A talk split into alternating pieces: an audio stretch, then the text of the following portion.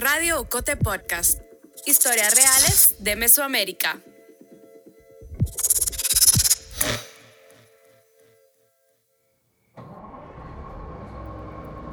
La madrugada del 9 de febrero de 2023, autobuses salieron de El Chipote y de La Modelo, dos cárceles de Nicaragua. En ellos iban 222 presos políticos del régimen de Ortega. Ninguno sabía entonces hacia dónde se dirigía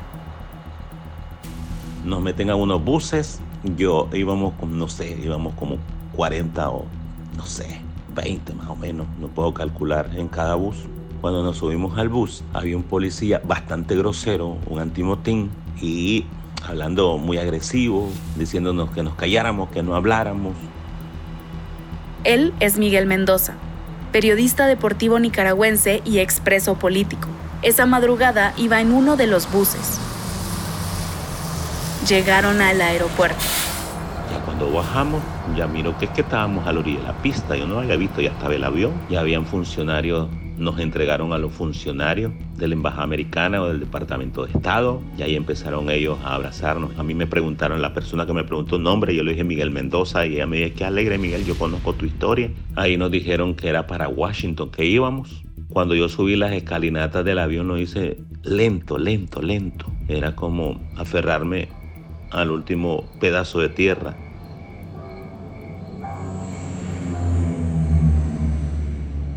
El vuelo privado 379 que facilitó el gobierno de Estados Unidos salió del Aeropuerto Internacional Augusto C. Sandino rumbo a Washington, D.C. Mientras una especie de alivio llenaba la cabina del avión, en tierra, el mundo se despertaba con una noticia.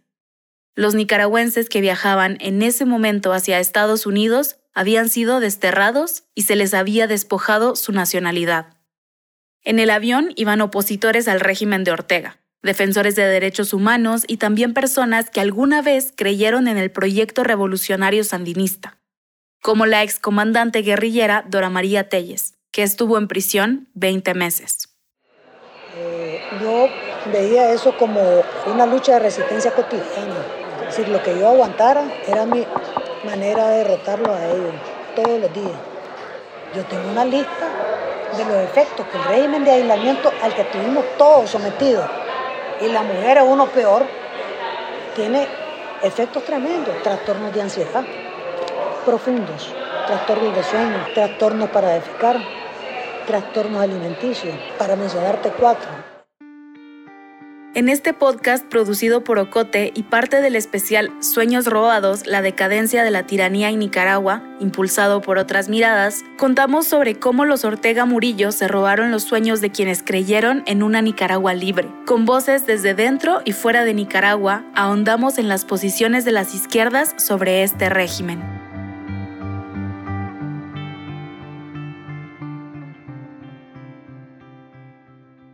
Dora María Telles no es la única persona que hace más de cuatro décadas peleó por la revolución sandinista. No queda nada más que la nostalgia de que la revolución se perdió, de que la revolución fue un fracaso total.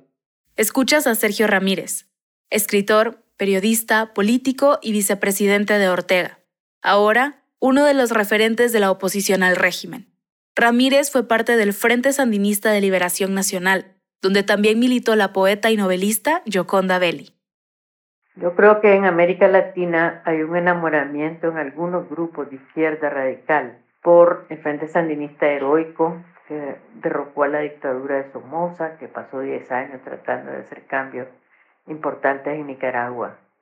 El Frente Sandinista que está gobernando en este momento no tiene nada que ver con ese Frente Sandinista, eh, solamente tiene los colores tiene los himnos, tiene eh, la verborrea y del artificio, pero es un sandinismo de mentira. Aquí Nicaragua Libre, 20 de julio de 1979. La libertad tuvo hoy un nuevo significado.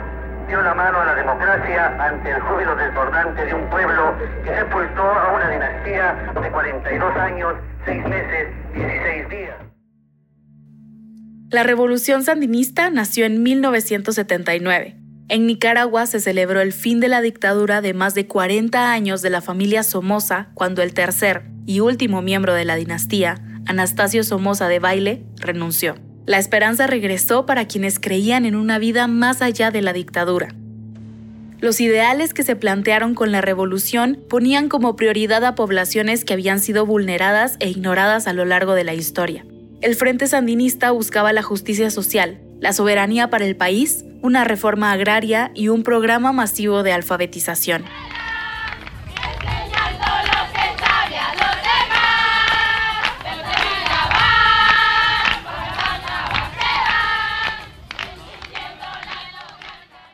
Después, el Frente Sandinista quedó al mando de la Junta de Gobierno de Reconstrucción Nacional. Esta junta, integrada, entre otros líderes, por Daniel Ortega, se enfrentó a la contrarrevolución conocida popularmente como Contra, un movimiento armado financiado por Estados Unidos y formado por campesinos y líderes comunitarios que se oponían al gobierno sandinista. La guerra interna y el bloqueo económico que Estados Unidos impuso a Nicaragua hicieron que la economía se debilitara. La moneda nicaragüense se devaluó y la hiperinflación comenzó a ser un problema. El gobierno sandinista se enfrentaba al descontento de la población. En 1990, 11 años después de la caída de Somoza, Ortega trató de adelantar las elecciones, que finalmente perdió contra Violeta Barrios de Chamorro. El Frente Sandinista se resquebrajó. Quedó en manos de Daniel Ortega, quien ocho años después retomó la presidencia a través de pactos con la derecha. A pesar de que él mismo se había opuesto a la elección del presidente Arnoldo Alemán, a quien incluso definió como liberal somocista, decidió pactar con él una serie de reformas que luego le permitirían volver a ocupar el puesto de presidente. Lo explica Néstor Arce, periodista del medio nicaragüense Divergentes hoy en el exilio. ¿Cuáles son estos pactos y cuáles son estos cambios? Bueno, el techo eh, de votos se cambió antes de 2006, que fueron las elecciones presidenciales. Eh, tenía un candidato de elección popular, tenía que eh, ganar con el 50% más uno de los, de los votos válidos en las elecciones generales. Y este pacto y estas negociaciones entre días nos hicieron eh, bajar ese techo, ¿no? hasta 35% para poder ganar un puesto de elección popular como el de presidente o presidenta de Nicaragua. A cambio, Ortega le aseguró que no habría más huelgas y que el Frente Sandinista dejaría de oponerse a sus políticas neoliberales. Así, a través de este tipo de alianzas, comenzó a consolidar su poder. Fue en ese mismo año, en 1998, cuando su hijastra, América Narváez, lo denunció. Estoy procediendo a la acusación penal por los delitos de abuso deshonesto, violación con agravante y acoso sexual. Eso estoy llevando a la vía que establece la constitución de este país, ejerciendo mis derechos de mujer ante una tragedia que Soy la América denunció a Daniel Ortega de haber abusado sexualmente de ella. Según dijo, el abuso había empezado cuando ella tenía 10 años. En una entrevista con la BBC, contó que por mucho tiempo también había sido manipulada por su madre, Rosario Murillo. Según dijo, Murillo buscaba convencerla de sentirse orgullosa de ser la hijastra de un revolucionario. Desde el primer momento, Daniel Ortega y Rosario Murillo negaron las acusaciones de Soilamérica. La señalaron de mentirosa. El caso de Soilamérica prescribió. Para protegerse, Ortega utilizó la inmunidad que tenía, ya que en ese momento era diputado de la Asamblea Nacional. Tras el escándalo, Rosario Murillo fortalecería su carrera política fundamentada en la lealtad a su esposo. Luego de haber negado las acusaciones de su hija, Rosario Murillo comenzó a figurar más y a hacer evidente su influencia en el Frente Sandinista. Ella estuvo a cargo de la imagen y discurso de Ortega en las elecciones de 2001 y 2006. En 2017 se convertiría en su vicepresidenta. Ha sido señalada de manejar los hilos del poder desde su cargo. Administra la agenda del Ejecutivo y organiza el trabajo del gabinete, los ministerios y las alcaldías.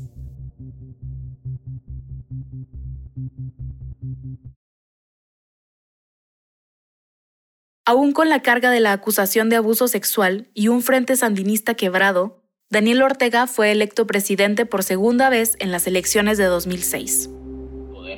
En 2007, enero de 2007, Ortega toma posesión de su cargo y pues empiezan algunas políticas sociales que beneficiaron a, muy buena parte de, la población nicaragüense, principalmente por eh, programas de asistencialismo, la empresa privada y Daniel Ortega llegaron a un acuerdo de, consenso y gobernabilidad en donde pues se, respetaran las inversiones nacionales, las inversiones eh, internacionales y ahí va avanzando un poco, ¿no? Sin embargo, el Frente Sandinista siempre ha sido alérgico a las voces críticas, a la prensa independiente, a todo lo que se considere contrapoder para ellos.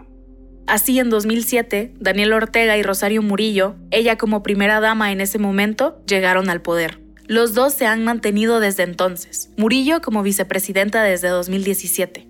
Te cuento más después de la pausa. Estás escuchando el podcast de Sueños robados, la decadencia de la tiranía en Nicaragua. Un especial sobre el secuestro de un país, sus recursos y los sueños de una izquierda que se convirtió en una de las más crueles dictaduras del siglo XXI. Sueños Robados es una radiografía de la realidad nicaragüense.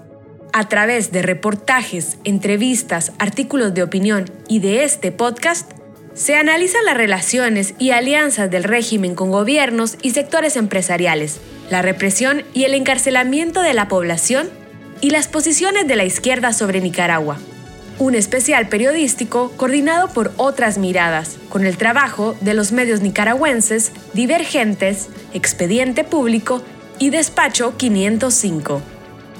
De Desinformémonos de México, de Público en España y de Ocote en Guatemala.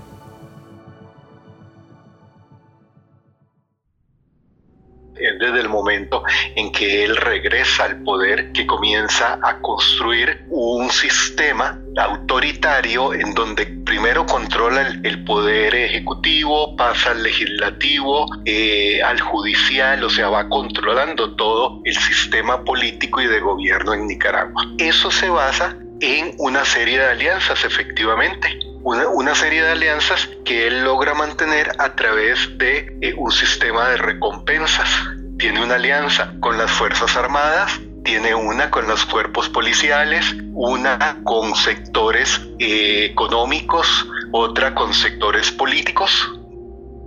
Carlos Murillo es analista costarricense de asuntos internacionales. Explica cómo Ortega y Rosario Murillo han garantizado un poder único. Eh, es, un, es un régimen eh, autoritario sultánico, o sea, no es, no es cualquier dictadura decir que es un régimen dictatorial es ponerlo al, mismo nivel de las dictaduras del siglo pasado en América Latina, eh, de dictaduras militares, porque quien estaba ejerciendo la cabeza de la dictadura era un militar. En este caso no es, no es así. Y es sultánico porque no, no solo controla la parte política como hacen los regímenes dictatoriales y autoritarios normales, sino que controla todo, todo el espectro social, desde lo político, económico, eh, social, eh, últimamente religioso, cultural, o sea, es el que el sultán decide qué es lo que ocurre en Nicaragua y cómo ocurre. Conforme cooptaban las instituciones, el descontento de la población aumentó. Néstor Arce, periodista de Divergentes, lo explica. Entre 2007 y 2018 han habido sin número de expresiones sociales, manifestaciones públicas que demandan terminar este régimen, que demandan elecciones libres, transparentes, supervisadas, con participación plural, la restitución del derecho a participar para los, partidos eh, políticos que, deseen, el derecho de postularte como, como aspirante a un, a un cargo de elección popular. La violencia y la represión han sido pilares fundamentales para controlar a la población y para mantener el status quo. El régimen se mantiene fundamentalmente por las armas. Si las armas no las tuviera, el régimen hace tiempo que no existiera.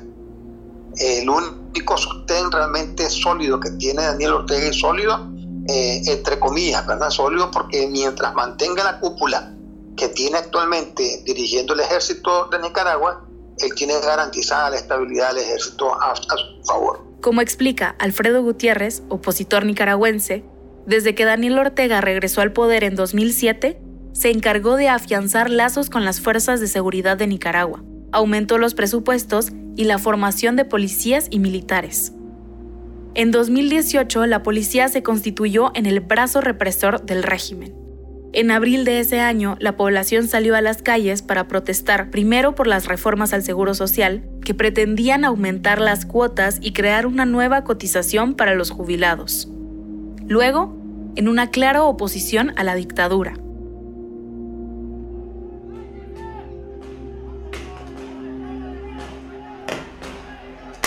La policía comenzó a usar municiones contra los manifestantes.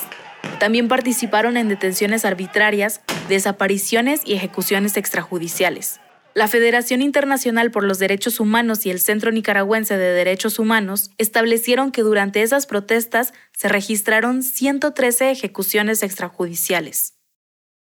La Comisión Interamericana de Derechos Humanos calcula más de 300 muertes y miles de personas heridas y detenidas. Pero no solo la policía ha participado en esta represión. También, en 2018, comenzaron a formarse grupos paramilitares que han usado las fuerzas para silenciar. Divergentes ha investigado quiénes conforman estos grupos. Jóvenes de la Juventud Sandinista, excombatientes del Ejército Popular Sandinista, trabajadores de alcaldías de Nicaragua y un grupo de élite, dirigido por oficiales de la policía y acuerpado por militares retirados. 33 de las 113 ejecuciones extrajudiciales durante las protestas están vinculadas a estos grupos paramilitares. La violencia del régimen también ha querido silenciar a quienes informan. La dictadura de Ortega Murillo se ha caracterizado por intentar eliminar las voces críticas. Muchos periodistas fuimos agredidos, golpeados, eh, aún con, con las cámaras en mano, eh, con, con gafetes, con chaquetas que eran prensa, muchos fueron asaltados también, los medios de comunicación confiscados y cerrados. Según el medio Confidencial, en septiembre de 2022 habían sido cancelados 54 medios de comunicación en Nicaragua. Varios de estos fueron asaltados y confiscados, entre ellos 100% Noticias y Confidencial. También éramos un, un objetivo para el régimen, para la policía, para los paramilitares, para los simpatizantes, golpearnos, robarnos, quitarnos las cámaras, asediarnos en nuestras casas, que al final, pues, como, como muchos ya lo han dicho, más de 180 periodistas hemos salido al exilio. Rosario Murillo ha amenazado a periodistas con aplicarles la ley Mordaza, una iniciativa aprobada en diciembre de 2020 que establece penas de 1 a 10 años contra ciudadanos que vayan contra la seguridad del Estado. Los periodistas, estudiantes, defensores de derechos humanos y opositores han sido criminalizados como parte de la estrategia del régimen Ortega Murillo. Decenas han sido detenidos o expuestos a tácticas como la casa por cárcel, utilizada con algunos presos políticos. Las personas que cumplen una pena de prisión en sus viviendas no tienen acceso a la comunicación con el exterior. Son fotografiados a diario por agentes de la policía y no tienen acceso a salud, ni autorización para hablar con sus abogados. En febrero de 2023, el régimen de Ortega Murillo dio un paso más para tratar de eliminar y anular a los críticos con su régimen. Les quitó su nacionalidad y sus bienes. Dora María Telles, a quien escuchabas al inicio, fue una de ellas. Eh, está toda la parte de preocupación sobre la el borramiento de nuestro registro civil, de la, o sea, prácticamente desaparecimos eh, completamente de existencia en el país. La política de daño colateral que el régimen de los Ortega ha seguido eh, no solamente golpea a quienes ellos consideran están activamente en la oposición, sino que desde hace ya un tiempo importante ha estado golpeando a personas que están simplemente en los alrededores y que le sirve para establecer la condición de, de régimen de terror. El, problema de este tipo de regímenes cada día requiere más fuerza para mantener el control. Por eso hemos visto en los últimos años cómo ha venido eliminando a, ciertos actores individuales, a líderes políticos, a partidos políticos, a ONGs y así, hasta que acabe con todo eh, actor político.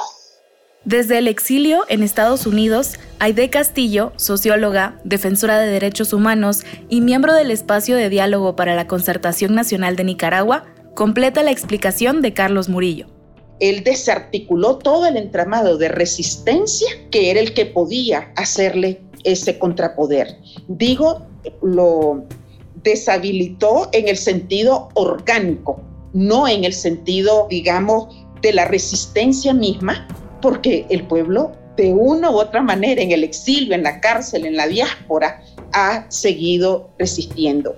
El régimen no se ha sostenido solo ha utilizado recursos económicos para hacerlo. Yoconda Belli lo explica. Frente Sandinista tiene una relación estrecha con el gran capital y con los grandes capitales fuera de Nicaragua recibe cantidades de préstamos internacionales y tiene alianzas muy grandes con eh, organizaciones que explotan el oro, por ejemplo, la madera. Entonces es una es un gobierno extorsionista que extorsiona los recursos, explota los recursos internos de Nicaragua y explota a su gente. Desde un inicio el discurso de Ortega y Murillo fue el del rechazo al capitalismo, pero desde que están en el poder han acumulado más y más dinero. Para 2022 su patrimonio declarado sumaba 377 mil dólares. Además, según un reportaje de Confidencial, hay alrededor de 22 empresas privadas vinculadas a personas cercanas a la familia presidencial que aumentaron su capital cuando llegaron al poder. Consideran a Nicaragua eh, su, su propiedad, su gran hacienda y que ellos son los que tienen que controlar con algo que yo llamo la corporación Ortega Murillo, tienen que controlar todos los negocios. Silvia Dowe es experta argentina en integración latinoamericana y docente en la Escuela Nacional Florestán Fernández, del Movimiento de los Trabajadores Rurales sin Tierra de Brasil. Es una referencia para la izquierda latinoamericana. Adawe explica cómo el discurso antiimperialista del régimen de Nicaragua en realidad encubre un saqueo en el país. Hay formas de colonialidad y políticas de gobierno que la facilitan y que la, la estimulan y estimulan la integración a esas cadenas de acumulación, por despojo inclusive, que fueron muy favorecidas, fueron eh, organizadas por este, por este gobierno de Ortega y Murillo. Un saqueo de materias primas como el oro, el camarón, el café o el cable de electricidad, que configura un sistema de enriquecimiento que beneficia a un sector cercano a Ortega y Murillo y que tiene una meta.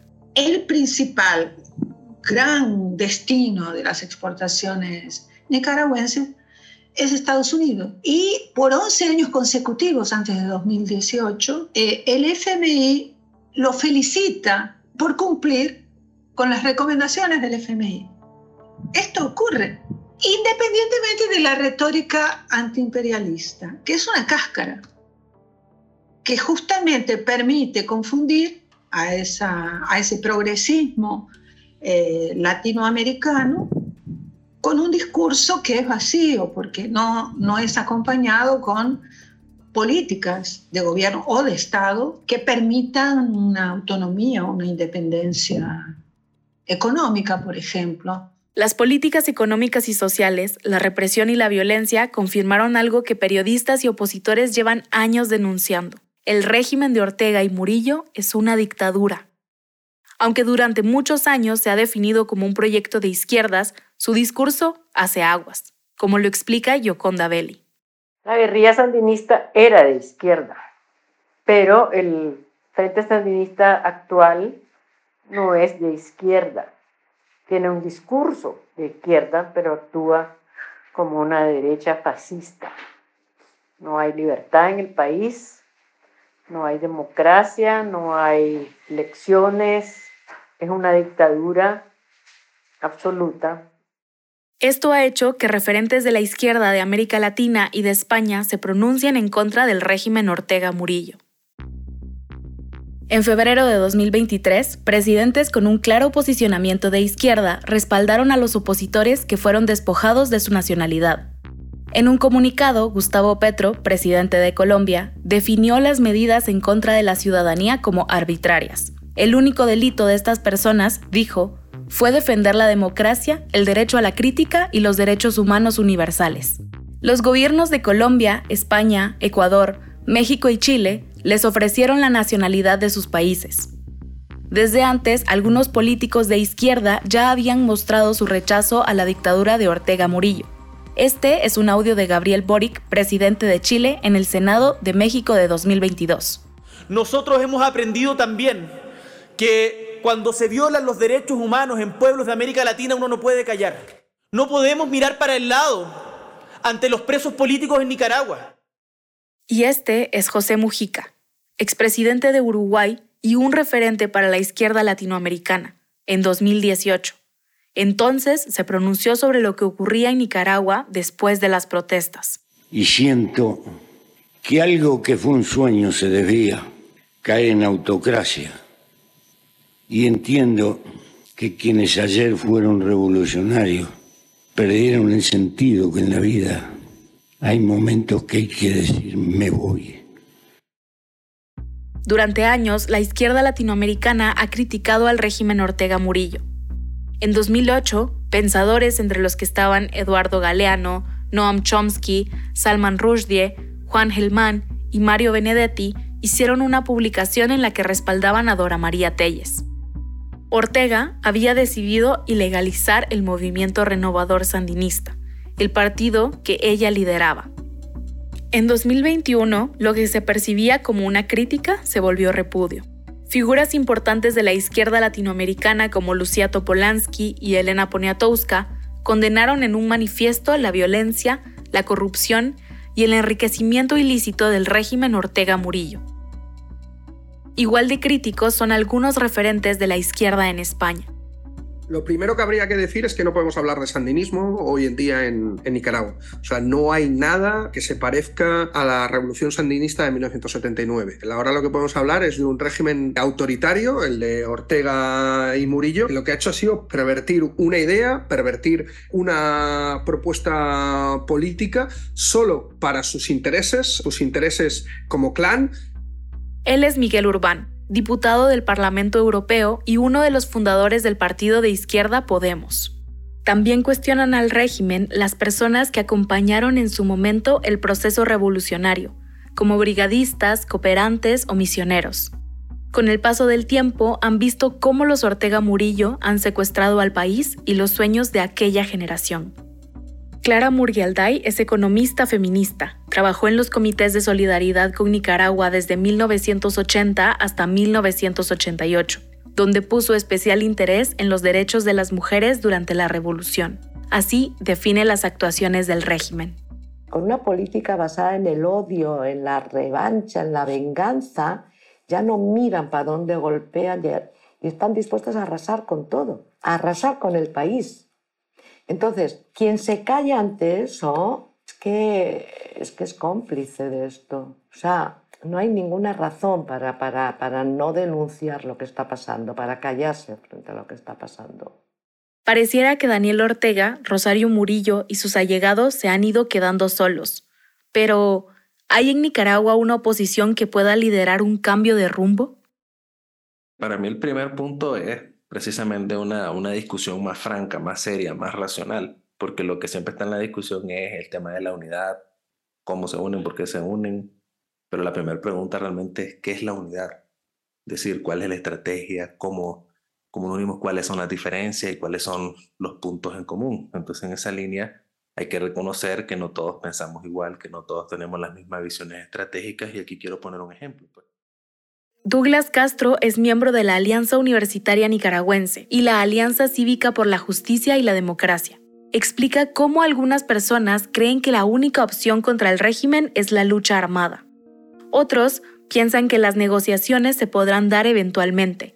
Y un tercer grupo considera que las presiones internacionales aún podrían servir. El hecho de que se hayan intentado apagar los liderazgos nacionales ha dificultado la reestructuración de esta oposición. Este es Luis Flay, excomandante del Frente Democrático Nicaragüense.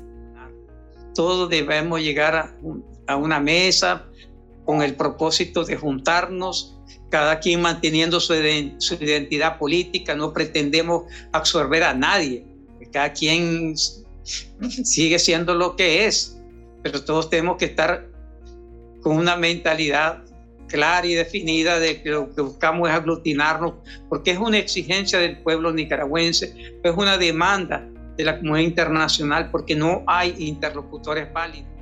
Entonces la unidad tiene eso de trasfondo, pues. ¿Cuál es la estrategia? ¿Cuál es la ruta? Pues bueno, que se vaya Daniel o que no esté Daniel, que haya democracia. Eso se escucha bien a nivel de consignas en la calle, pero a nivel más operativo político, a eso se le tiene que poner más carne y más seriedad. Y lo otro también es el respeto en, ese tipo de discusiones, pues. Según los expertos, parece que aún hay retos para conseguir aglutinar la oposición, para conseguir un cambio, aunque saben que no querer más una dictadura es un buen comienzo.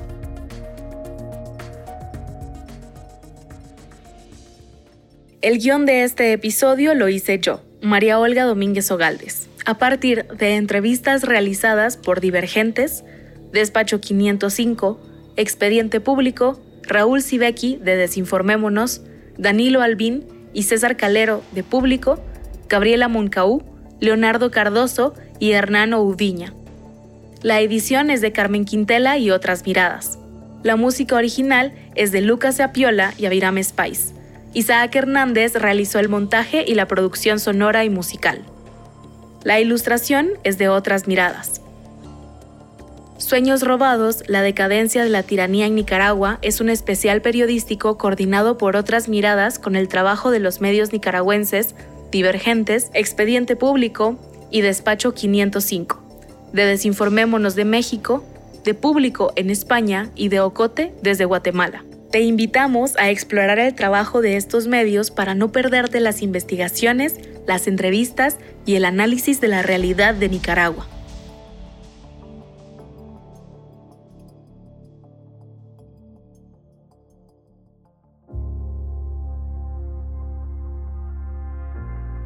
Llegamos al final de este episodio. Si te gustó, te impactó, te indignó o te emocionó, te animamos a que lo compartas con tus amigas, amigos y familiares. Sigue nuestro canal en tu plataforma de audio favorita para que te notifique cuando estrenemos un episodio. También puedes suscribirte al correo de Ocote para recibir semanalmente nuestro newsletter. Experimenta nuestra página web agenciaocote.com para otras historias en otros formatos. Radio Ocote Podcast es producido en Guatemala por el equipo de Ocote, con el apoyo financiero de Seattle International Foundation.